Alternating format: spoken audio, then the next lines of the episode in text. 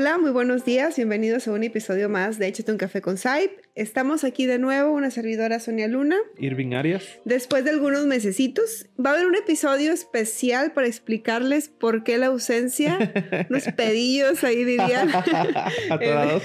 Atorados, ¿verdad? Sabremos ya más adelante qué fue lo que pasó y no habíamos podido grabar, pero el día de hoy estamos ya a nada de que sea un, un día festivo internacionalmente, que es el día de Halloween, ¿verdad? Sí, sí. Yo debo confesar que no soy de las personas que está como muy familiarizada con historias de terror, con leyendas, o se me olvidan, o la reprimo, no sé qué pasa, ¿no? Pero el día de hoy, para hacer el tema alusivo a, a Halloween, que tenemos nuestras fabulosas tazas con nuestro cafezuki y demás, eh, Están bien padres las tazas. Sí, están bien padres, este, aunque se hacen una vez al año, pero están bien padres. Vamos a tratar un tema donde vamos a escuchar una historia, ¿no? El, el capítulo sería Historias reales de terror, la casa de Ramberry.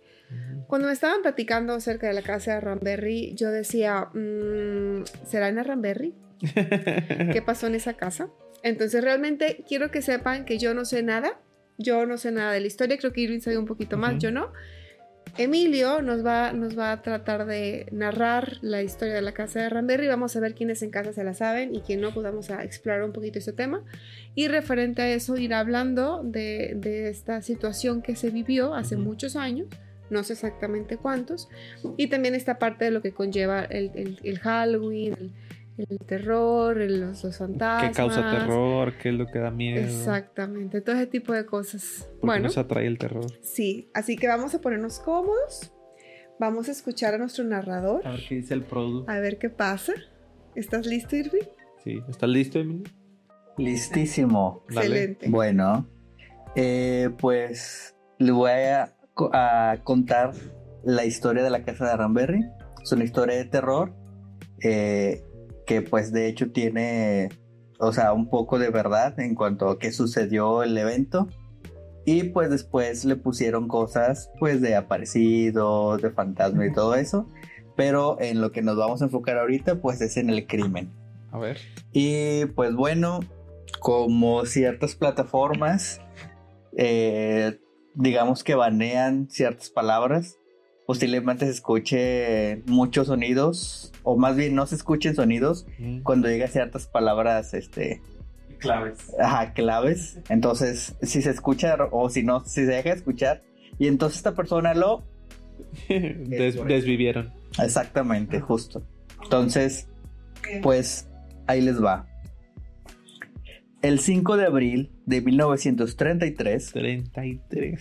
dos mujeres fueron con tal saña que quienes estuvieron en la escena del crimen lo- la describieron como lo más horrible que habían visto. El cuerpo de madre e hija tiradas en un mar de... Órale. 1933. Hace 90 años. No era muy común. No, pues no. Ok. Los investigadores de la época mencionaron que doña Antonia Lozano, de 54 años, y su hija Florinda Montemayor, de 19, Uy, los. Fueron- y posteriormente con tal saña que casi quedaron de... ¿Eh? ¿Qué tal? Sí, sí, claro. No, imagínate. O sea, bueno, interrumpiendo a Emilio. Creo que eh, mucho de esta historia es muy cruda. Pero creo que deja ver un. Creo que el- lo impactante es el contraste de la época. O sea, 1933, no sé, mis abuelos, mis abuelos decían, dormíamos con las puertas abiertas, en la calle, no teníamos seguro, las, ¿sabes? O sea, como. La confianza, La confianza, ¿no? Aquí no claro. pasa nada. Sí, suena como un crimen como de otra época. O sea, como de esta época, ¿no? O sea, de... Digo, qué feo, ¿no? Pero suena como que está sacado de, de época. La ambición y codicia entre familiares ha dado pie a muchas de nuestras leyendas y esta no es la excepción, pues este fue el móvil de la famosa historia de la Casa de Ramberry, el famoso crimen que terminó con la felicidad de una, fa- de una de las familias más acaudaladas del estado de Nuevo León hace algunos años. Sí, los apellidos. ¿no? Sí, ¿no? Pesados, claro. Entonces, ah, es como el contexto, ahí les va de la historia. Uf, lo pesado. Ay, yo pensé que era lo pesado y yo estaba yo. Doña Antonia Lozano de 50 años y su hija Florinda Montemayor de 19 años estaban dispuestas a salir a dar un paseo para disfrutar de la tarde, pues el jefe de familia, don Delfino Montemayor, por asuntos de trabajo, en esos momentos se encontraba de viaje. Ambas mujeres estaban listas para salir.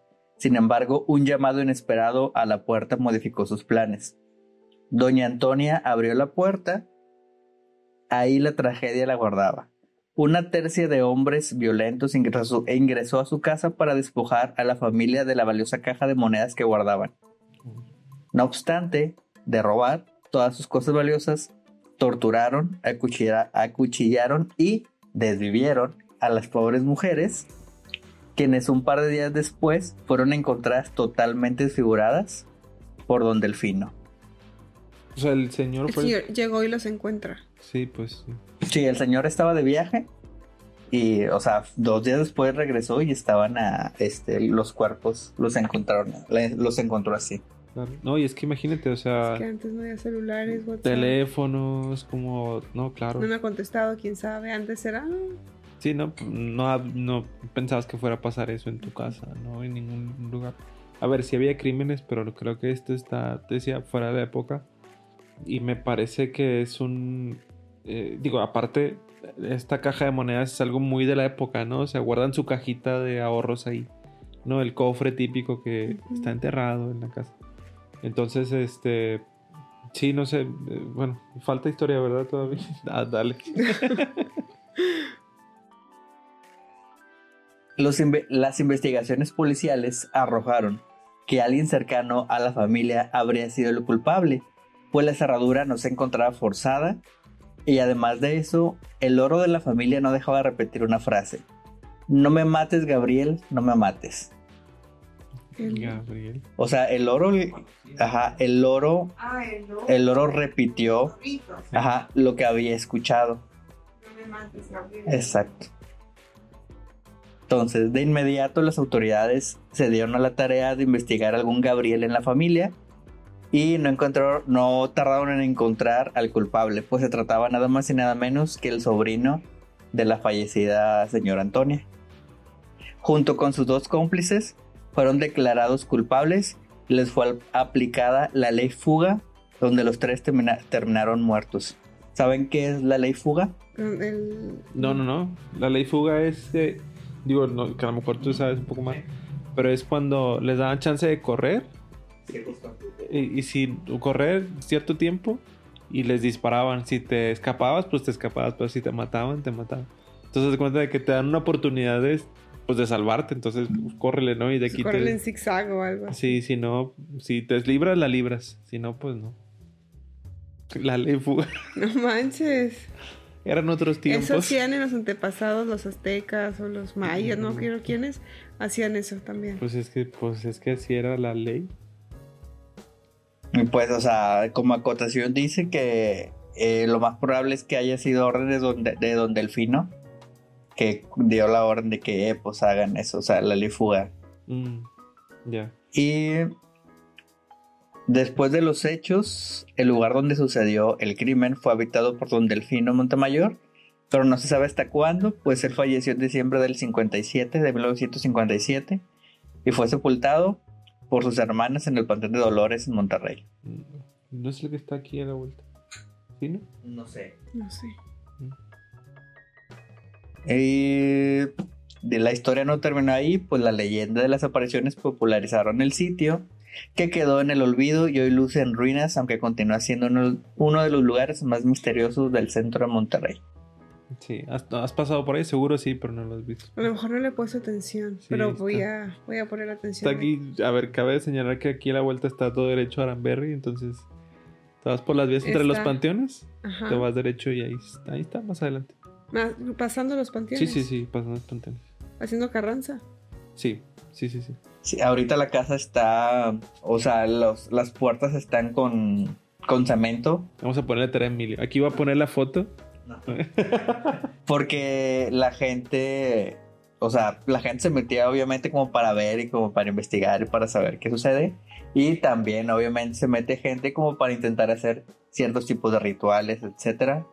Entonces, pues, aparte que es una, es un lugar, este, de propiedad, es propiedad privada, pues pusieron eso para que no, para que nadie se metiera. Ya la compraron. Sí, vi que hace tres años, 2019 la compraron. ¿Quién la compraría? ¿Quién sabe? ¿Para qué la quiere? Bueno, es una propiedad en el centro, ¿verdad? Estuvo 87 años sin, poderla vender y ya la compraron. ¿Para qué? ¿Quién Un sabe? extremo. ¿Qué, qué piensas tú? A ver, entonces el crimen fue por... cuest- ¿Se robaron cosas? Sí, ¿verdad? ¿Fue por dinero? Ajá, el dinero que Y tenía. tuvieron como que matarlas porque era un familiar para que no lo, no lo, de- no lo denunciaran. Ta- tal vez. Pero no contemplaron que el oro era muy listo. Ujú. Sí, se supone que eso fue como el el... oro fue la clave. Ajá. Ya. ¿Qué piensas tú Compraré de... un loro mañana y entrenarlo? y lo entrenaré. ¿Qué, qué piensas tú, Sonia, de estos crímenes por dinero? O sea, por, Híjole. ¿por qué crees que el dinero haga eso? O sea, a ver, no el dinero, ¿verdad? Pero que tener esa cantidad de dinero te Híjole. provoque pasar por encima de familiares, incluso. Yo percibo que tiene más el significado que le das al dinero como seguridad, estabilidad, confort, que el hecho de tener eso puede darte eso, que ya no importa lo demás porque ya vas a tener estabilidad por el resto de tu vida. Que no, tú puedes tener un millón o cien mil pesos o diez pesos y si no sabes administrarlo, te lo vas a gastar. Pero llegar a brincar el límite moral, o sea, de asesino, de dar, déjate un familiar a una persona. ¿Y de qué manera, no? O sea, porque no fue nada más algo de lo suficiente para que De que te disparo y me lo Exacto. llevo, no es esa, te violó. Sí, es su- sufrimiento, agresiones, eh, abusos. Y Fíjate, yo creo que. A ver, otra vez. Creo que entonces eh, toma más sentido, me hace más sentido el hecho de que sea un, un crimen como fuera de época, ¿no? Porque creo que es, es actualmente es una sociedad donde se busca incluso tener dinero por tener dinero, ¿no? O sea, porque los ricos se quieren hacer más ricos y los que no tienen quieren hacer dinero por todo lo que tú dices.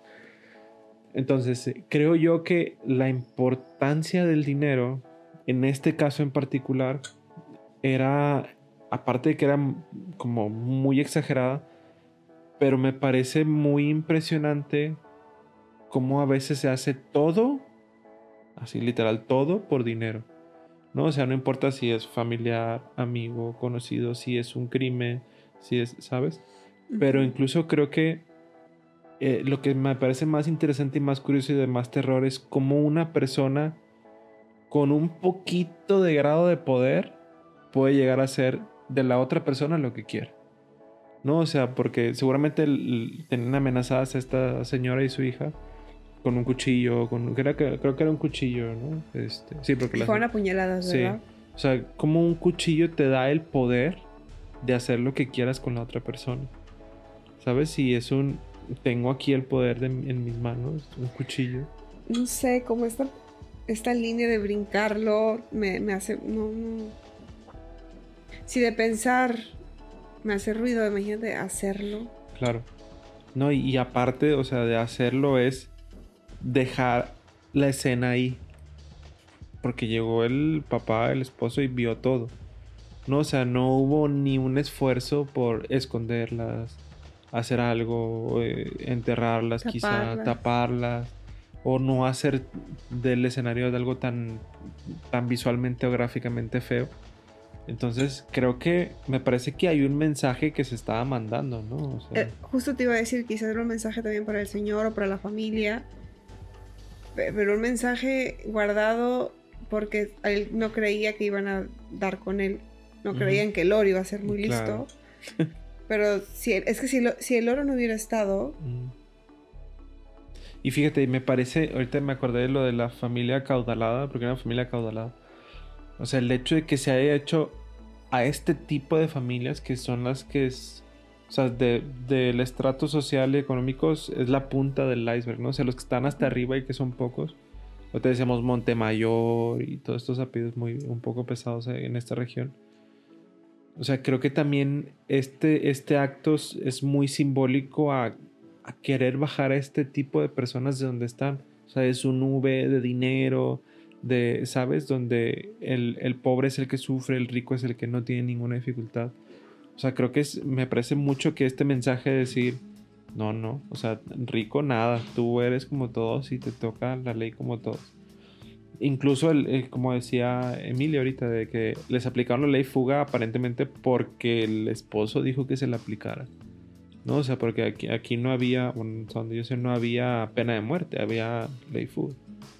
Entonces, sí creo que, eh, o sea, me parece muy simbólico el querer agredir a esta punta de la pirámide porque es un lugar donde nunca van a llegar, ¿no? O sea, ni robando, ni acto, o sea, nunca vas a llegar a ese lugar, entonces, bajo estas personas, no sé, me parece curioso que así es, a ese lugar le apuntaron. Que antes era como más fácil llegar a accesos como tal, ahorita hay muchos guardaespaldas, cámaras de seguridad, es más complicado llegar a eso, que mucha gente creo que quisiera hacerlo, pero no puede por los filtros que tiene y antes no había filtros. Y no por nada la los, confianza. Exacto, no por nada los tienen. no, Exactamente, porque saben que eso se puede hacer. Y regresando a la parte de terror.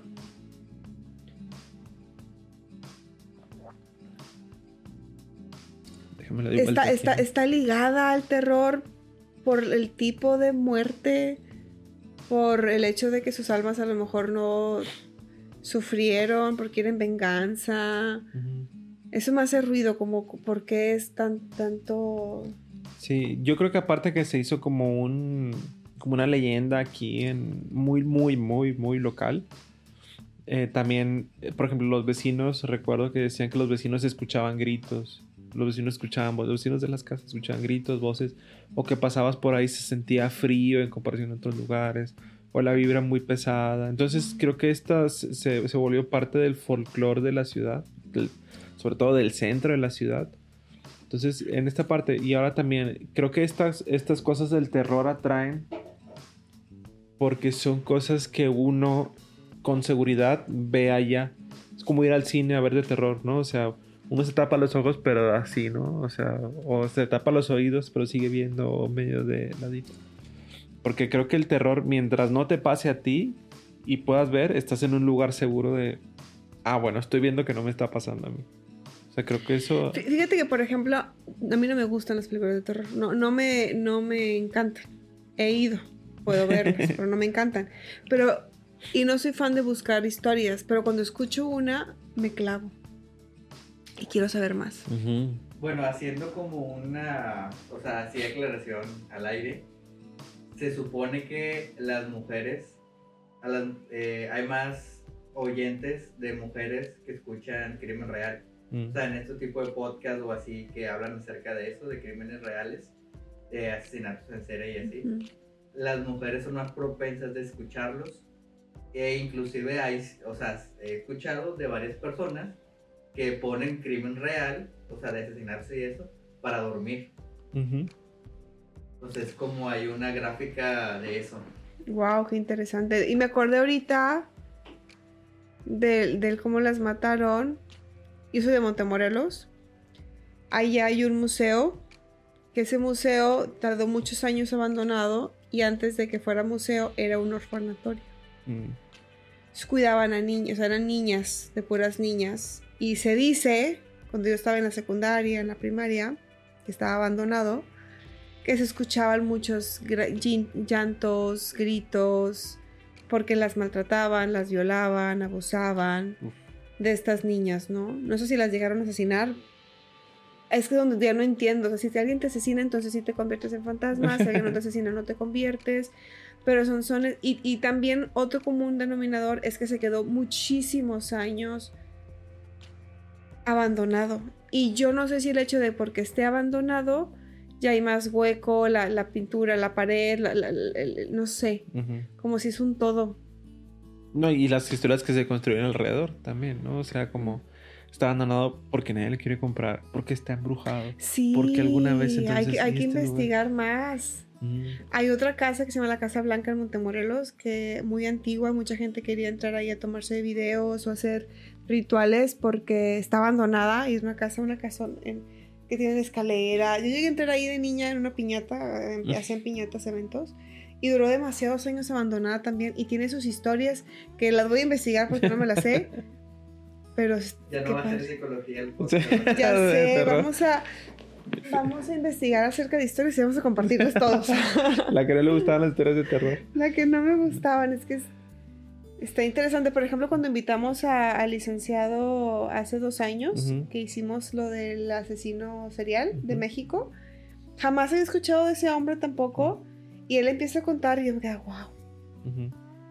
Es que, es que justo eso, y me parece que en esto va a comentar Emilio, justo eso es lo que atrapa al oyente, ¿no? O sea, como esa, es un comportamiento humano que se sale de lo, De la norma. de la norma, de lo, de lo promedio, de lo típico, pero que atrapa esa singularidad de y, y cómo le hizo y qué pasó y qué pensaba y a cuántos desvivió y, y- y a poco le cortó, le hizo, le mutiló, le, ¿no? O sea, Sí. y en este y en este sentir de intriga, o sea, creo que en el sentido de que lo uses para arru- arrullarte es porque mantiene tu atención constante en una, en una historia, ¿no? De que, ¿Y qué pasó? Y después, entonces, ¿no? O sea, como eh, eh, en el sentido de la narrativa es muy peculiar de la historia de terror, ¿no? Diferente a un Hay, chiste. hay un podcast muy famoso, ¿no? Que habla de historias de terror. Sí, hay varios, ¿no? O sea, me viene a la mente leyendas legendarias. Ándale, este, creo que eso es lo que yo he escuchado. entonces, este, creo que la cadencia con que se cuentan estas historias te permite eh, como enfocarte en una cosa y te puede ayudar a dormir.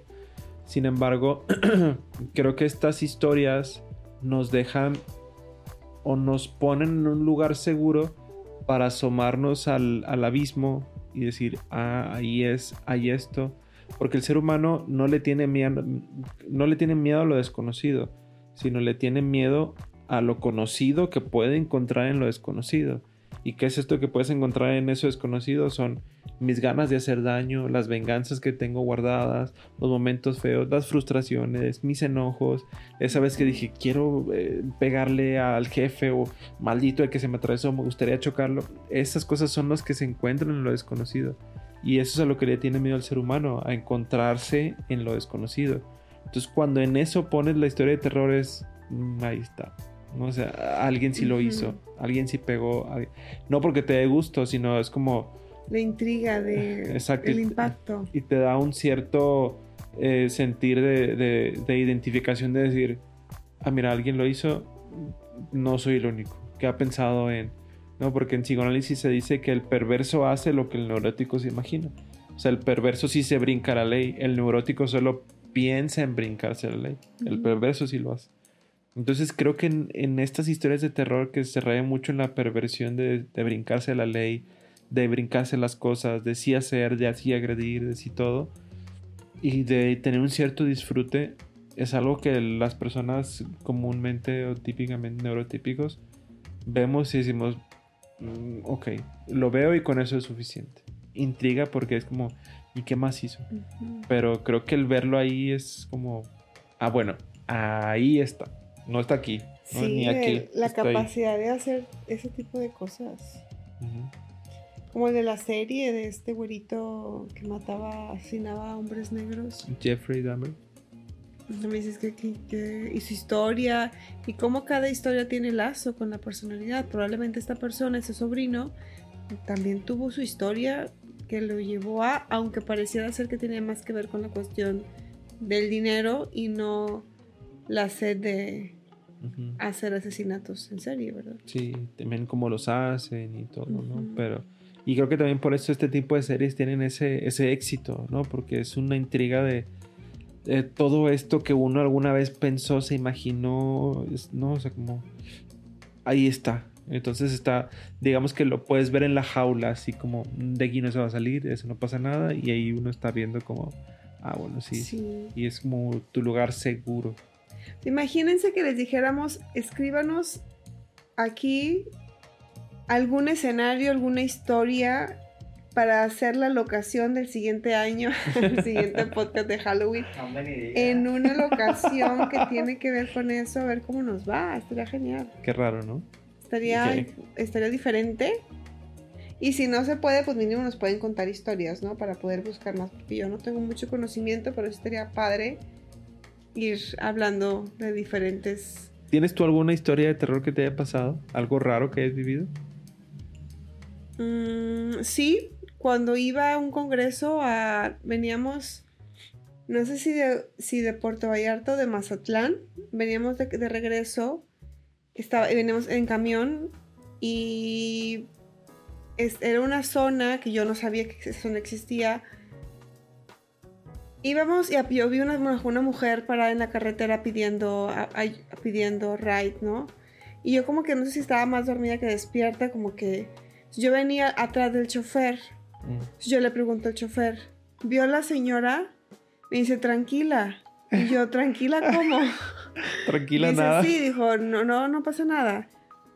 Y yo, es que, es que la vi o no la vi. O sea, no supe si vi algo o no vi algo. Dijo, es que en esta zona es muy común que una señora y un niño, una niña, no me acuerdo, pidan, porque fu- fueron aquí los, No los, los atropellaron y demás, y yo. Y, y es la única que he estado como más cercana que me di cuenta que no era la, la única y, y me tocó como un flachazo, como que, como que, cosas como que abres los ojos y como que ves y te la quedas viendo y era como un bordo, Ajá. pasó el bordo y ya no la vi. Dije, a ver, estoy más dormida, ¿sí está pasando? Y pues le pregunté, bien preguntona yo, voy con el chofer y me tranquilizó. Como que no pasa nada, es normal, en Muy zona sí". habitual. ¿no? Y Ah. yo, ah, la torre, es lo que más, más cercano he tenido de eso. ¿Y tú? Sí, yo creo que me pasó, bueno, no creo, me pasó algo similar. También, este, iba manejando, yo y mi papá manejando y yo iba en el, en el, en- de copiloto. Y yo creo que fue hace como 20 años. Entonces, un familiar de nosotros cumplió años y dijo, me pasó las 12, hay que hablarle. Entonces le habló por el celular. Entonces, por eso me acuerdo que eran las 12. Entonces, vamos pasando en la carretera ya por, por donde está el estadio Rayadas ahorita.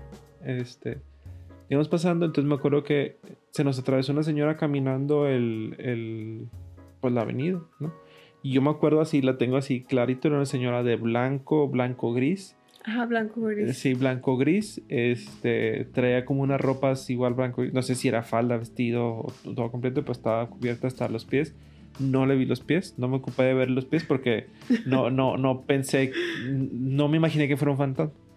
Pero sí me acuerdo que cruzó y yo se me hizo muy imprudente la manera en que cruzó porque iba agachada volteando hacia el otro lado, los carros venían de aquí para acá y se le veía todo el cabello así negro gris y las ropas de...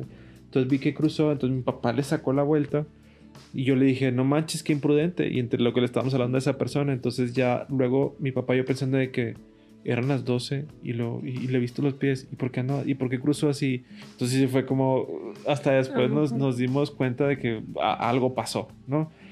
Y lo, a donde iba a cruzar venía de un monte y al otro lado estaba una universidad a las 12. Es como, no tenía sentido, ¿no? Pero so- solo eso sí tengo la imagen vivida de ella y, y decir, algo Ajá, pasó. Eran algo las pasó. 12, ¿sabes? Porque estábamos cantando las mañanitas, por eso me acuerdo. Entonces dije, ya después que mi papá fue como, algo pasó. ¿Y ustedes en casa les ha pasado algo parecido? ¿Han estado cerca de un evento sobrenatural? Platíquenoslo. Ya. Queremos saberlo. Y luego pasan estos, no sé si han visto, donde eh, hay un guardia platicando con alguien y luego en la, en la cámara está hablando solo, ¿no? Y, y dice, estoy hablando aquí con una persona que no estás hablando con nadie, estás, estás solo. Estás solo. Pasa mucho esto. O en las fotos. Que tomas una foto y aparece atrás de ti algo, ¿no? Ah, yo tengo una foto de esas, ahorita te la muestro, no. está buenísima. Muy sí real. me dan mucho respeto. Este tipo de cosas, sí, mis respetos, mis respetos. mis respetos. Por la pronto, conclusión, vamos a tener todos un logro en nuestra casa. Creo que eso puede servir bastante. Y pues bueno, para ir cerrando, ya a mí ya se me terminó el café. Yo No también, también. nada. Se nos acabó la poción Bueno, se mágica. acabó la poción. Eh, pues bueno, saben que nos pueden encontrar en redes sociales. Estamos como Centro Psicológico Site, Instagram y Facebook. Una servidora está como Psixonia Luna. Yo estoy como Aries.psicología, Facebook, Instagram, TikTok también. De todo. Y tenemos de todo. Todas las redes. ¿sí? Y ya el, el- el- el Podcast. podcast está en YouTube como Centro Psicológico Site o en Spotify como Échate un café con Site. ¿Es Spotify o Spotify? Como tú quieras. Se entiende. Perfecto. Y pues bueno, espero que haya sido deseado este episodio que tenga que ver con relación de Halloween. Pidan muchos dulces, con moderación, con precaución. Vamos a ver de qué se disfrazan. Si salen con niños, no los suelten de las manos. Por favor. cuidado. Exacto. Y pues bueno, truco como es. eh, truco o travesura. Truco o travesura. Sí, noche de brujas Halloween. Ya estamos a, Unos días. A unos días que realmente se sube, creo que el mero día, que es Ujú. martes. Sí, sí. Martes 31, entonces estaremos estrenando por ahí el episodio. Bueno, Bueno, entonces, pues pues, gracias, Sonia. es todo igualmente, Irving. Y pues ahí, luego la siguiente, más poción mágica. Claro. Bueno, Hasta la próxima. bye.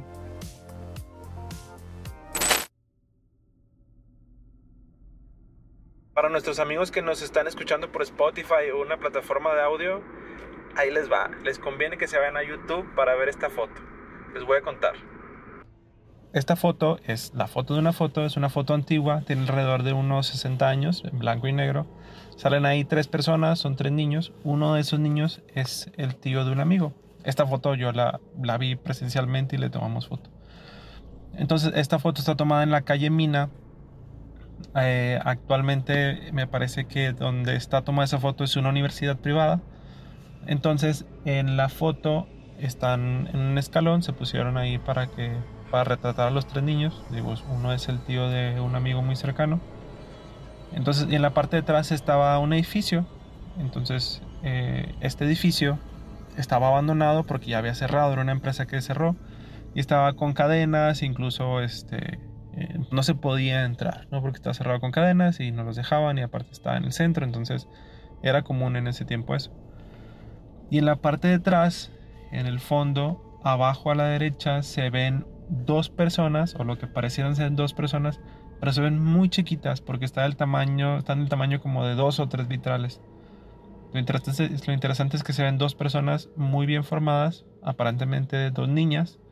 Sin embargo, hay una niña que sale en blanco y negro, que tiene la piel toda muy blanca y se ve como tiene la manita agarrada de una parte del, de la reja donde está cerrada la, la puerta. Este, eso es aquí en Monterrey. Es una foto de una foto. La foto, esa foto realmente existe.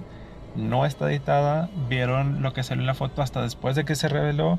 Y ahí la tienen. La realidad es que es un recuerdo bonito porque es, es- en ese tiempo se tomaban pocas fotos. Pero tiene ese detalle que es este que es bastante curioso. Nunca se pudieron explicar qué eran esas niñas. Mm, El, tío, yo he platicado con él y no se acuerda que hubiera alguien adentro. No los dejaban entrar, jugaban en la calle. Entonces es una foto que pues no tiene explicación. Yo ya la he intentado ver como en negativo y editarla un poco para sacar la cara de los niños. Se ve un poco más, pero sí es... Está de pensarse.